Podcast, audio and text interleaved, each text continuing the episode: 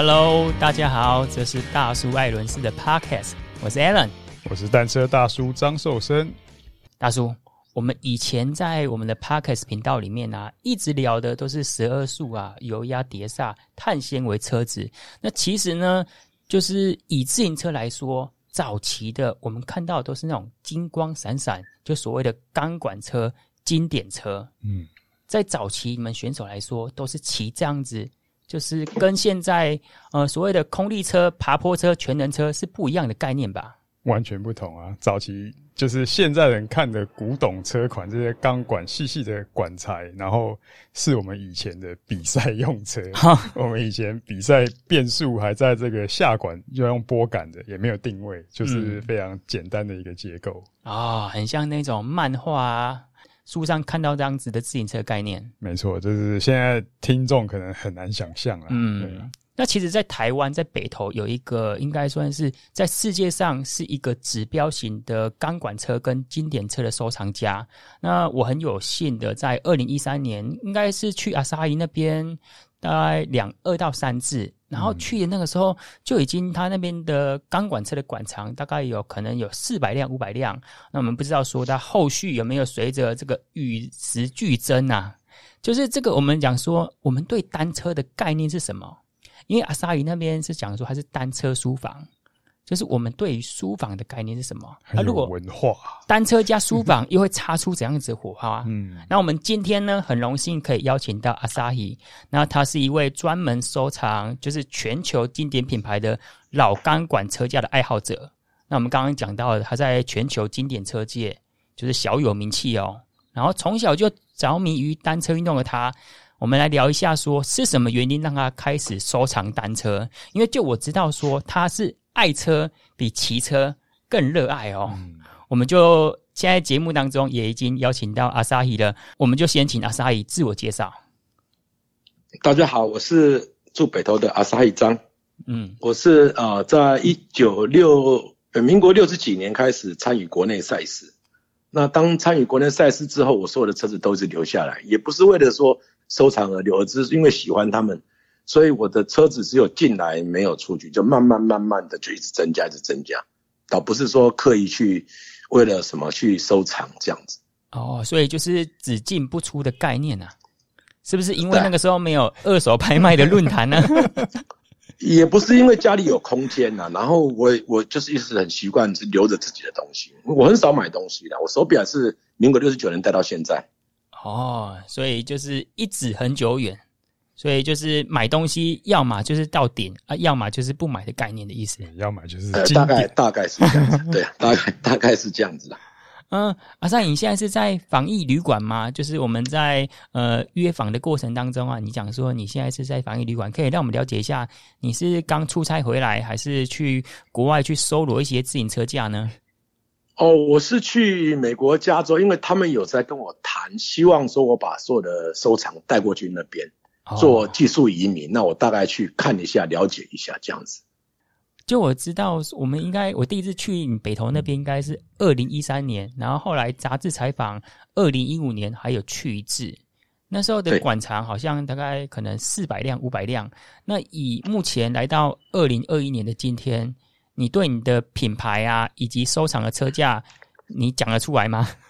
有啊，因为我我其实我有一我自己有一个档案，以前是用笔记的。从我在国中的第一台脚踏车，到高中到现在，其实我都一直有在记载我所拥有的东西。所以我现在目前拥有的话，不分不包含 MTV 登山车的话，以公路车的品牌大概有两百一十二个品牌，大概有七百七十八台车架或乘车，七百七十八。哦，那你刚刚讲都要说是两百一十二个品牌，两百一十二个品牌，七七八二一二，这个很惊人呢。这个不包含登山车的部分啊，如果登山车大概也有四五十台，加起来就大概八百多台。哦，了解了解。那问一下，就是你目前的馆藏一样是收藏在你北投的一楼的店面吗？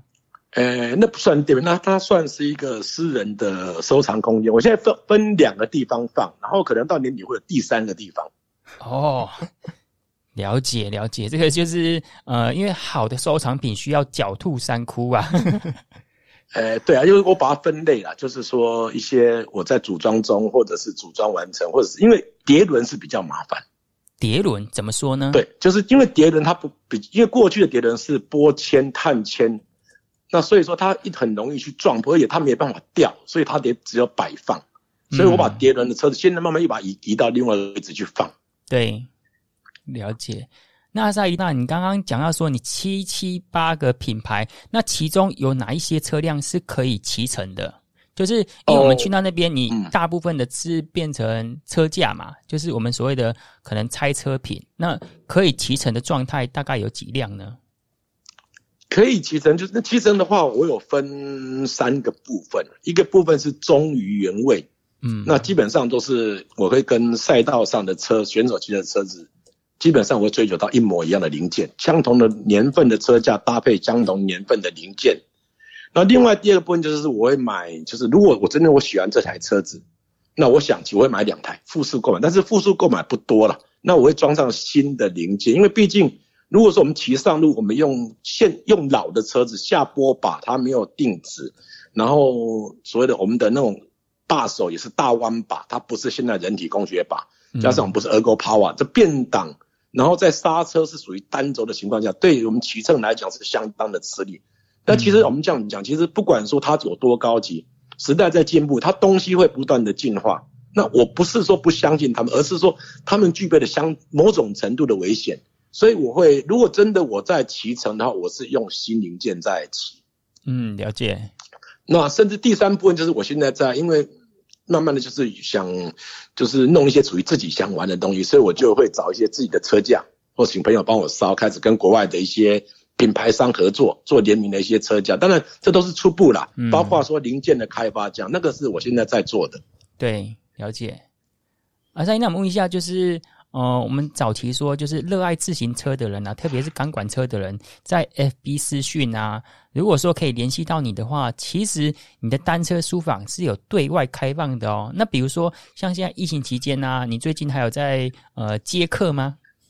其实这样，其实单车书房哦，它一直是我一个私人的收藏空间的。其实基本上也从来没有正式对外公开啊，通常都是跟我的好朋友之间我们彼此联络，约好时间，我才会过去。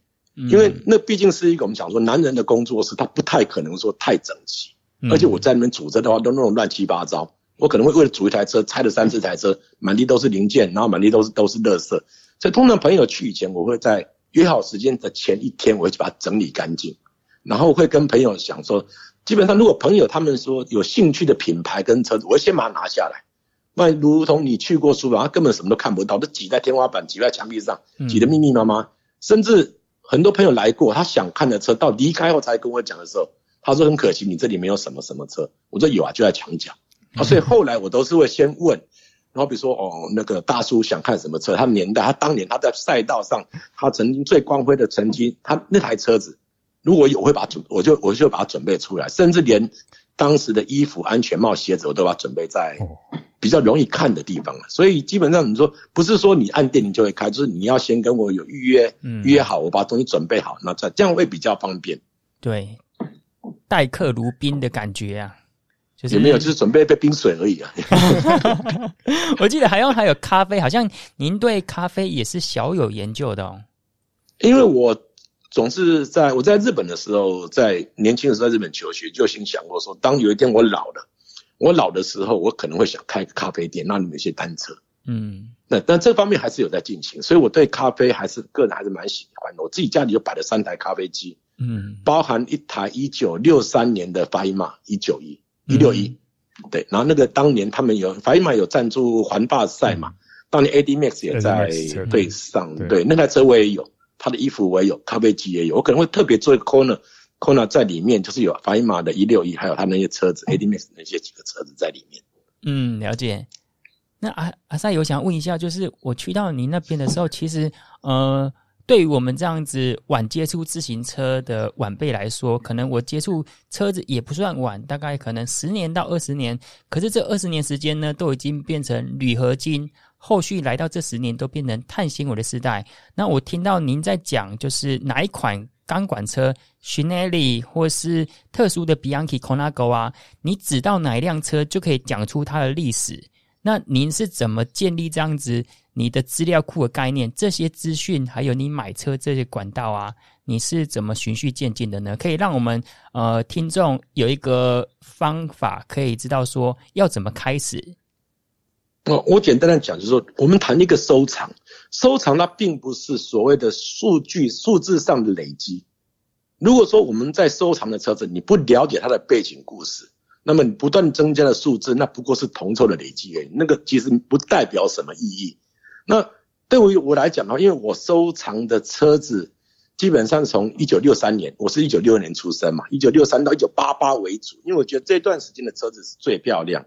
嗯，那我有幸从一一九七四七五年开始接触的时候，因为当时我们是属于台北市的选手，台北市选一般来来讲，是你可能只有我们的器具车子可能比外县市好一点，勉强跟得上，但是到了终点前的超十公里就开始准备往外掉。那因为我喜欢这项运动，那我们为了说像我比如说当时像李福祥或者是啊。呃很多老选手，那我们要跟在一起，我们跟不上的话，我们必须要有存在的理由。所以我当时我就会很喜欢收藏，看一些国外的书籍，像从日本取得，或者是从那个车行取得行路。那当时我就把这些东西都都保留下来。所以对每一台车子的进化过程，我我并不是说要回去过去做考古，而是他们就在我生命当中，就像我小学同学、国中同学、高中同学。我们只要稍微深交的话，我大概会讲出他们他们的所有的历史，他的爸爸妈妈，他过去跟他求学过程，大概是这样子。所以我对车子的理解大大部分是都是来自这里。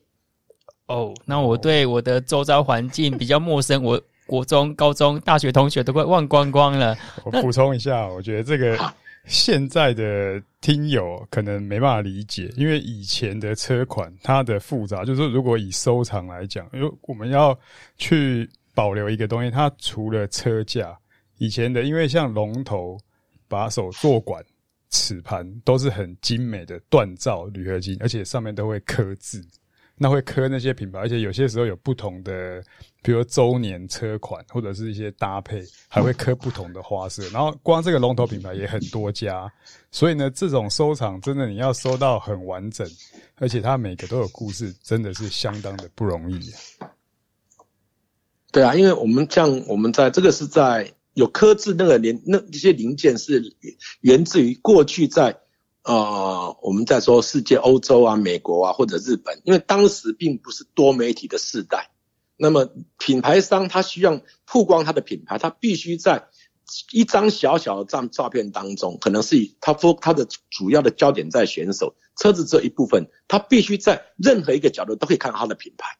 他们希望增加它的曝光度，所以在过去我们经常看到，腾来这颗满满。那其实那是像我们在讲说啊，那个大叔应该知道，我们都是梦寐，求说希望说台 Conago、Binotto 整台上面都完整的，我们叫它完整车嘛。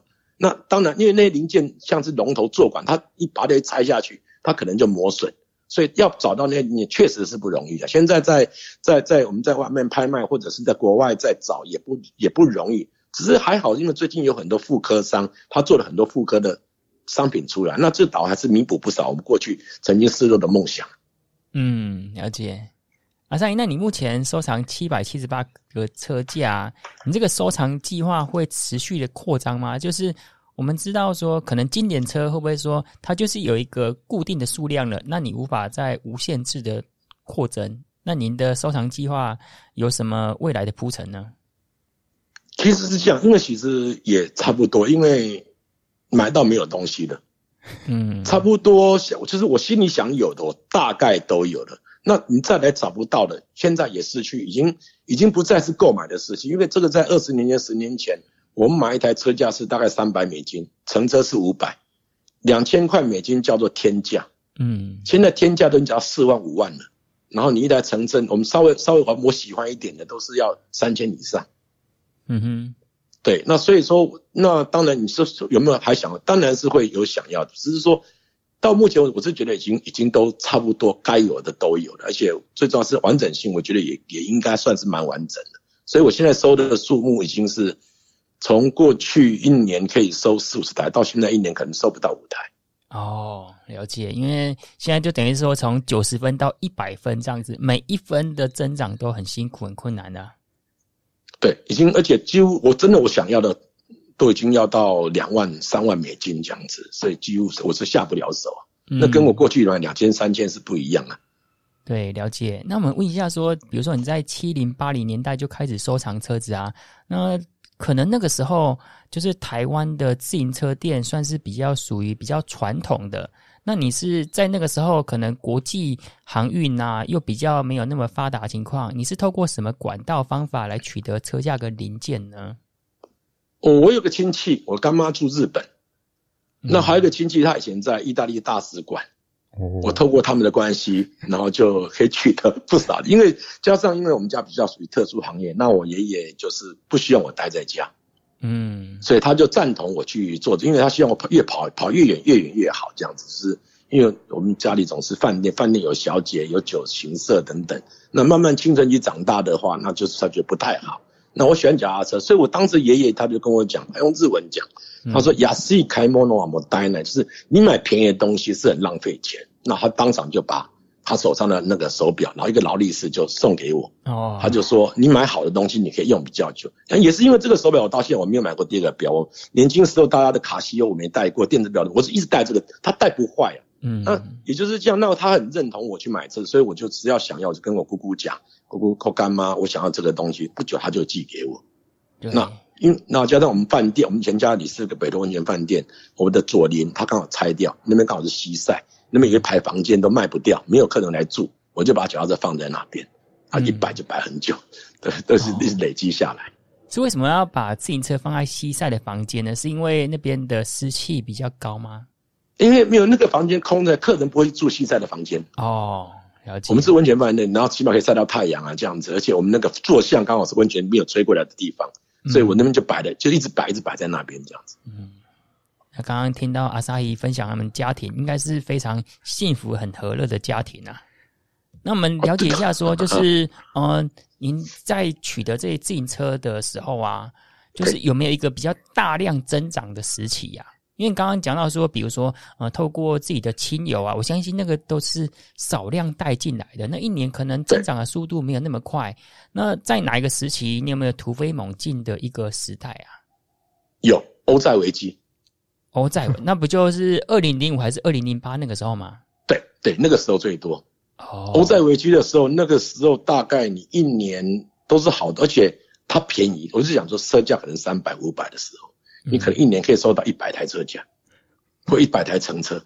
哦，您刚刚讲的三百五百是欧元还是美金还是美金？美金，美金，到欧元、美金都差不多。那时候差不多是这样子，因为他们那个时候欧债危机不久就进入冬天，然后他们需要现金的时候，他们卖掉身边税没有用的东西，那就是脚踏车。哦，这个也蛮特别的，就是以而且经济的景气有关呢。对啊，以 以亚洲人来说，可能还不会想到要抛售自行车这一块，因为在那个时候也是碳碳纤维从从两千年之后开始，从很贵到开始陆陆续续普及化。嗯，那个时候刚好也衔接到碳纤维车架在普及的时候，就刚好也是一个换车潮。对对对，那时候刚好。你从从两千年左右的，它很高单价的，到了零五零八开始渐渐有平价，然后开始搭配 Optiquat 一零的钢管碳纤维车架开始出来了，很便宜的 Monocoque 很便宜的车支架出来，那那个时候就刚好他们就不想要，那个时候可以收很多，而且我那时候就是我每天打开信箱就是国外求售的，你还可以选选你要什么颜颜色，你要多大的，嗯，所以基本上我我到现在我的收藏一定都是我的尺寸，除了是梦幻在梦不。再梦幻不过的东西了，否则你到书上去看，每一台车坐垫它是一一致的高度，车架都是到五三，对，五二这样子。哦，好，刚好我跟你尺寸一样 欢迎啊！你刚刚讲到说，就是呃，你的信，你的信箱会有收到可能国外类似的 EDM，就是电子邮购目录，是不是？那是你怎么找到这个管道的呢？啊、因为在其他人怎么知道要来你这边求售呢？对呀、啊。我我因为我以前我在日本念书的时候，我在日本住五年。那当时我的运动就是我带台 Ma Ma Master 过去嘛，Gorango Master，一九八三年第一代 Master，那台也是目前我最爱了。他这边陪了我五年，所以我这边也到处骑，就是我没事我就骑车，所以当时我在那边就认识了很多外国人，嗯，包括日本当地人，因为毕竟我们也是外国人，然后我们会大家会集结在一起，然后那些人慢慢就回欧洲，我们还一直都有保持联络，然后他们有时候甚至有两个曾经来台湾跟我回家台湾 homestay 来住了，也看到我那么多车子，那就从那边有几个朋友开始有交流，那有一个现在还在那个加州，他也是一个收藏家。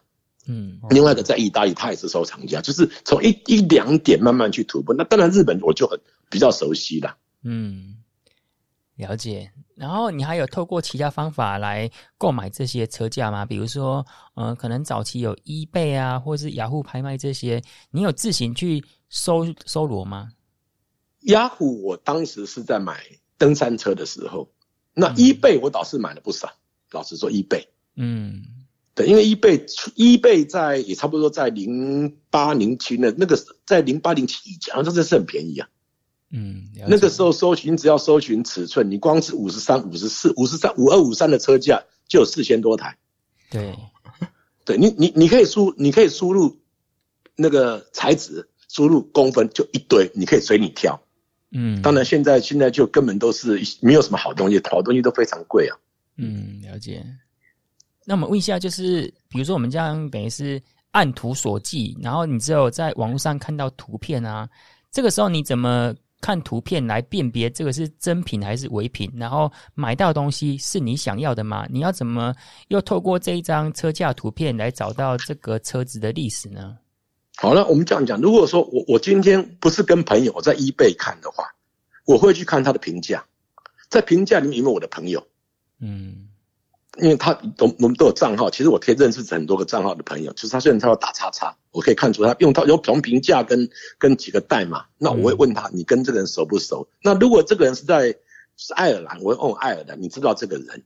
这个人我会多方面的去去去找有没有共通点，去把他给查出来。甚至不然的话，就是我会要求他再寄照片给我，寄一些上图片上没有的东西，没没有的拍摄的角度的照片，因为。这我不晓得他是拿照片在卖还是在卖实车。嗯，对，我会再跟他再要求他再补充别的照片，然后再多问他一些东西，同时借由看你们帮我联系说他是在啊，好比说他有有没有 FB 啦或者什么东西，我可以加好友这样子。嗯，了解。会要要不断的查证，当然我我你说七百多台有没有被骗？有啊，被骗过三台吧。嗯哼，被骗了三台而已。单价高吗？啊，还好，那个是两百三百的时代，因为我买到我自己都忘记了。嗯。那那怎么样被骗的情况呢？被骗就是他跟我讲说这个车子不错啊，那我就好好的汇给他，嗯，然后就要省省什么费省什么手续费啊，就我们私下成交啊，然后就就我那时候买多嘛，然后反正三百多块你就忘记了，直到想到的时候再一追，那个账号不见了。哦，就空包蛋啊，都已经对啊对啊钱汇出去了，可是东西没有进来。对啊，我自己也忘记，老实说，我自己也忘记。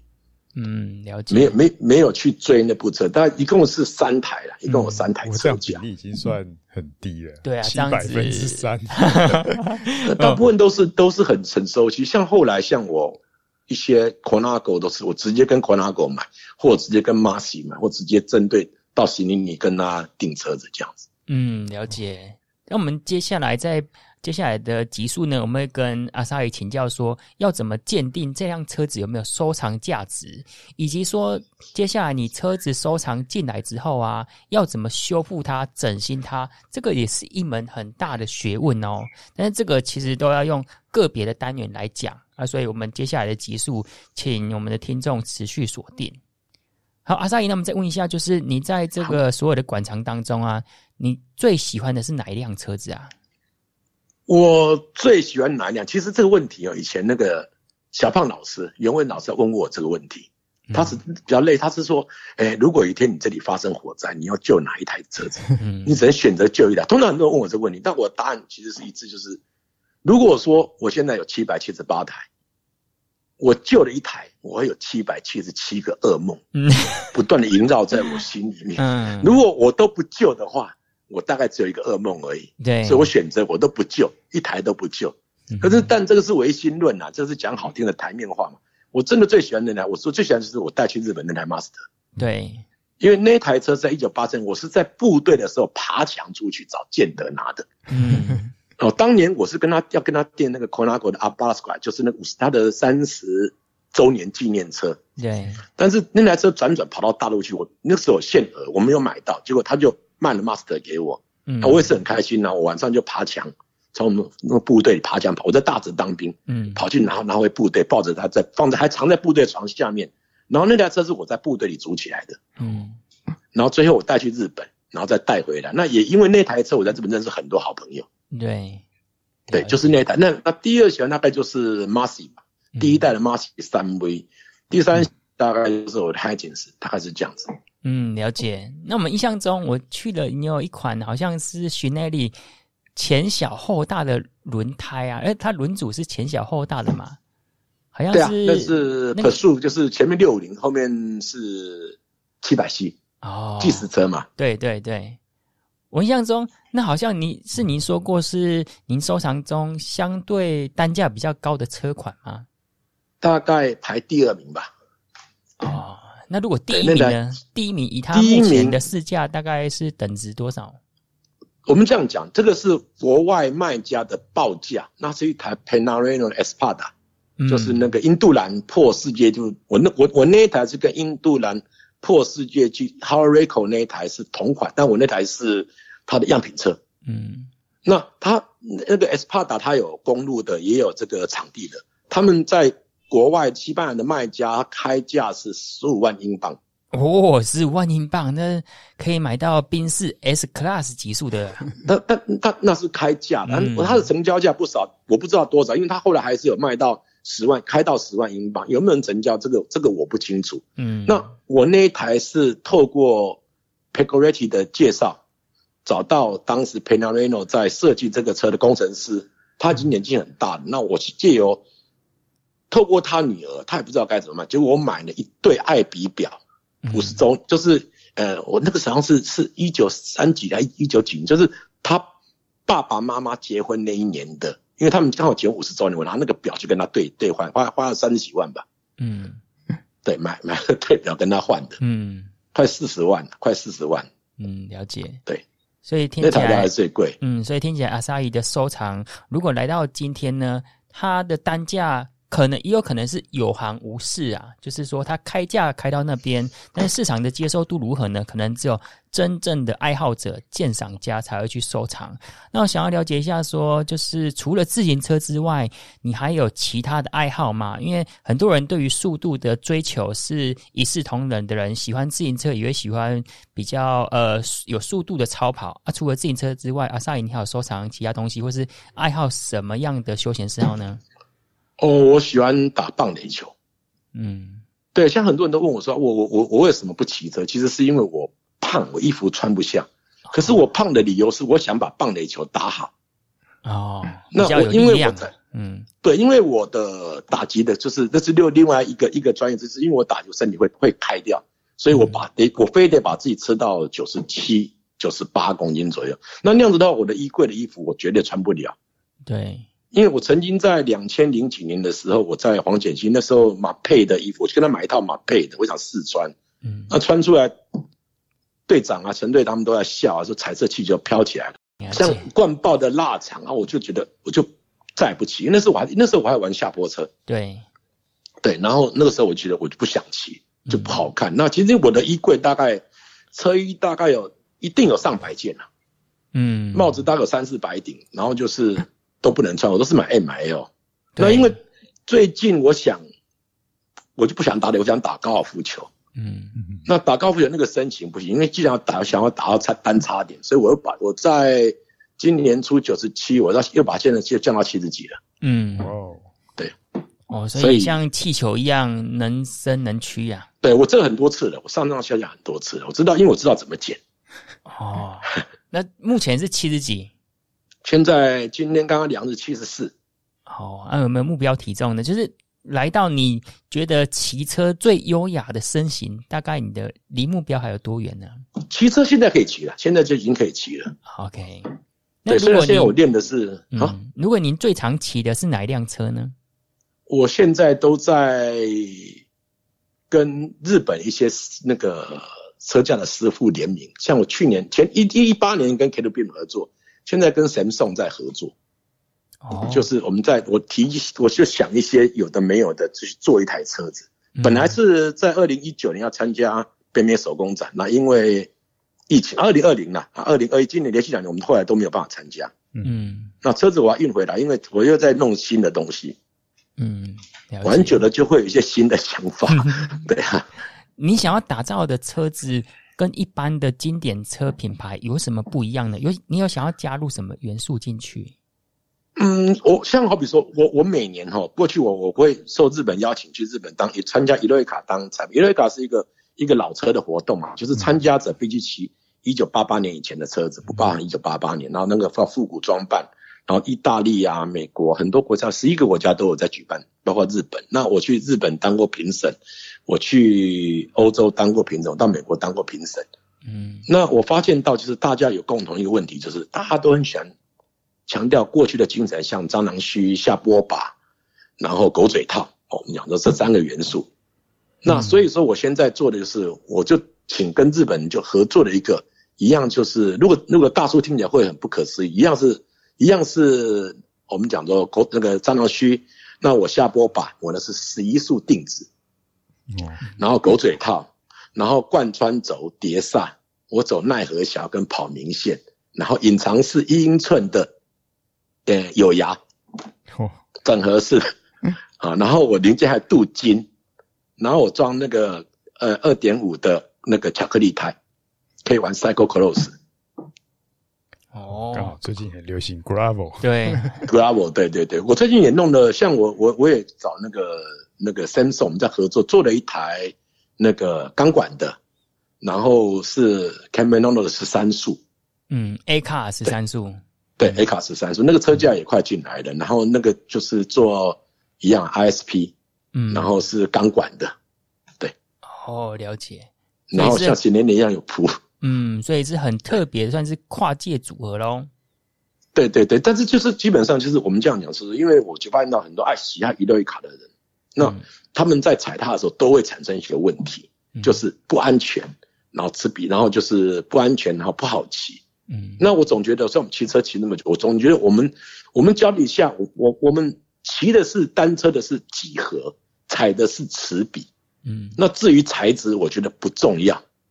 那我想说，那大家都在那，而且我那台三神创那台，我是采用 Cento 的管材，嗯，就是可能把可能可能把是卖掉了嘛，那大概最后的遗物，我就打造一台比较特殊的车架，这样哦。但是我身边还有四份管材，对，了解，对，然后它那有一些细节的东西，就是可能没有画面没有办法提，嗯，对。